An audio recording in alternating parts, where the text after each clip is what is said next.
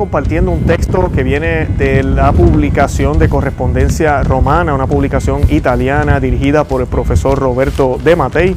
Eh, y en el día de hoy les voy a estar hablando de un artículo que ellos publicaron muy interesante, se los voy a estar leyendo con imágenes, en el cual él analiza o ellos analizan lo que la iglesia siempre ha estudiado sobre los castigos que puede enviar Dios y cómo eso se puede percibir con la divina misericordia, con la divina, la santa justicia, con el amor de Dios y la corrección que Él nos hace. Toda esa escuela fue dirigida, dirigida mayormente por San Agustín y en este documento pues Él nos habla un poco, Roberto de Matei, de qué significa y pues le, le llamaron los grandes olvidados. Y de eso es lo que Él nos va a estar hablando. ¿Quiénes son los grandes olvidados? ¿Qué cosas se están olvidando de decir? ¿Y quiénes son los grandes eh, olvidados de en esta pandemia? Que, que, no están saliendo a la luz, que no están ahí para la gente. Además de eso, también Él nos da unas claves de cómo podemos entender esta pandemia y qué tenemos que hacer nosotros para mantenernos fiel al, rebaño de Jesucristo.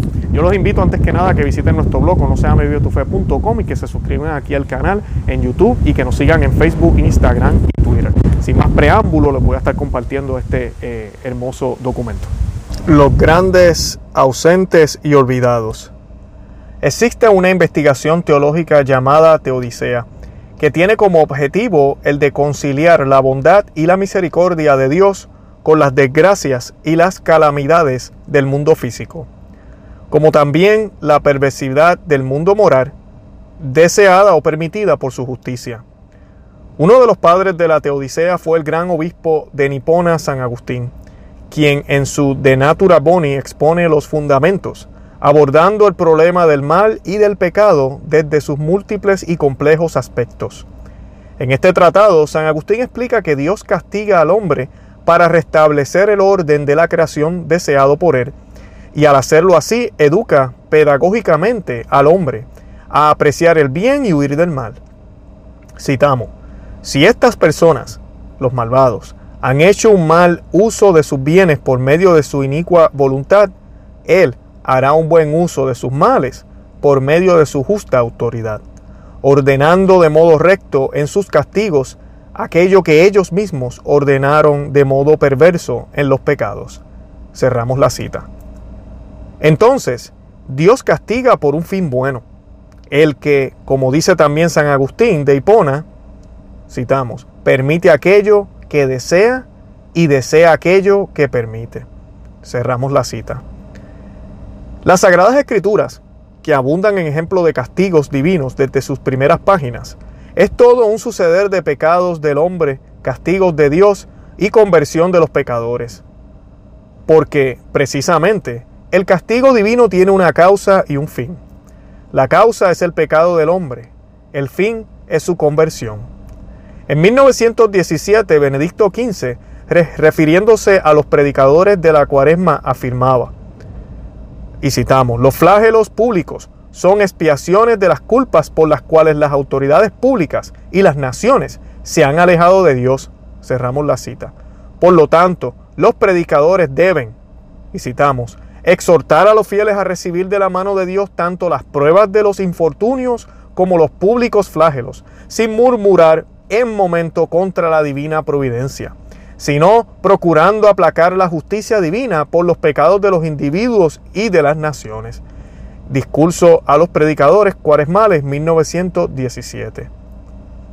El abad cisterciense V. Lejodei escribía en el siglo pasado, y citamos, las catástrofes son generalmente el castigo del pecado. Cuanto más universales y terribles, más las olas de la iniquidad deben haber provocado la cólera divina. Pero, ¿cómo conciliar los castigos de Dios con su infinita misericordia? La pregunta está mal puesta porque a la luz de la fe, los castigos son ellos mismos un acto de misericordia. Citamos, aquello que nosotros llamamos flagelo y castigo, escribió también Lejodei, es a menudo una gran gracia, una prueba impresionante de misericordia. Acostumbrémonos a considerar todas las cosas a la luz resplandeciente de la fe y nada de aquello que ocurre en el mundo escandalizará, nada turbará la paz de nuestras almas y su confiante sumisión a la providencia. Cerramos la cita.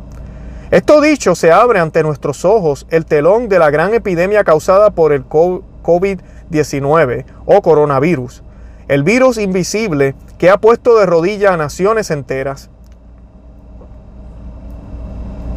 con sus sueños de omnipotencia. Los gobiernos, comenzando por el italiano, se dedicaron por completo a salvar la vida de los ciudadanos, con medidas draconianas como tal vez nunca se habían visto en la historia. Pero estos mismos gobiernos promueven o toleran crímenes como el aborto y la eutanasia, que por ser homicidios son pecados que claman venganza en la presencia de Dios.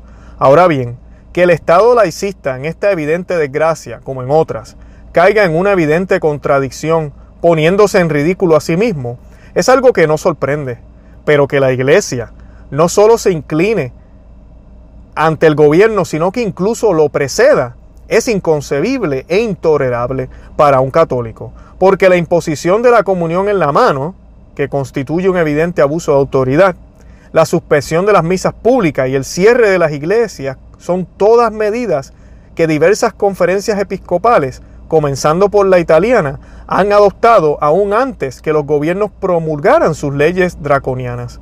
Ahora bien, que nuestros gobernantes tengan como objetivo prolongar la vida, a pesar de las contradicciones evidentes antes mencionadas, puede comprenderse, pero que nuestras autoridades eclesiásticas quieran también prolongar la vida en vez de salvarla, es algo que nunca se vio.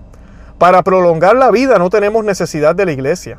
Tenemos necesidad de la iglesia para vivir y morir cristianamente. Y para ello necesitamos que la iglesia nos hable de los novísimos muerte, juicio, infierno y paraíso. Es decir, del fin último de nuestra existencia, que no es esta vida natural, por muy larga que sea, sino la eterna. Pero en cambio, los novísimos son los grandes ausentes de la epidemia. De hecho, parece que nuestros jerarcas temen la muerte física aún más que nuestros gobernantes, porque hasta ahora hemos visto, parece, más médicos héroes que sacerdotes héroes.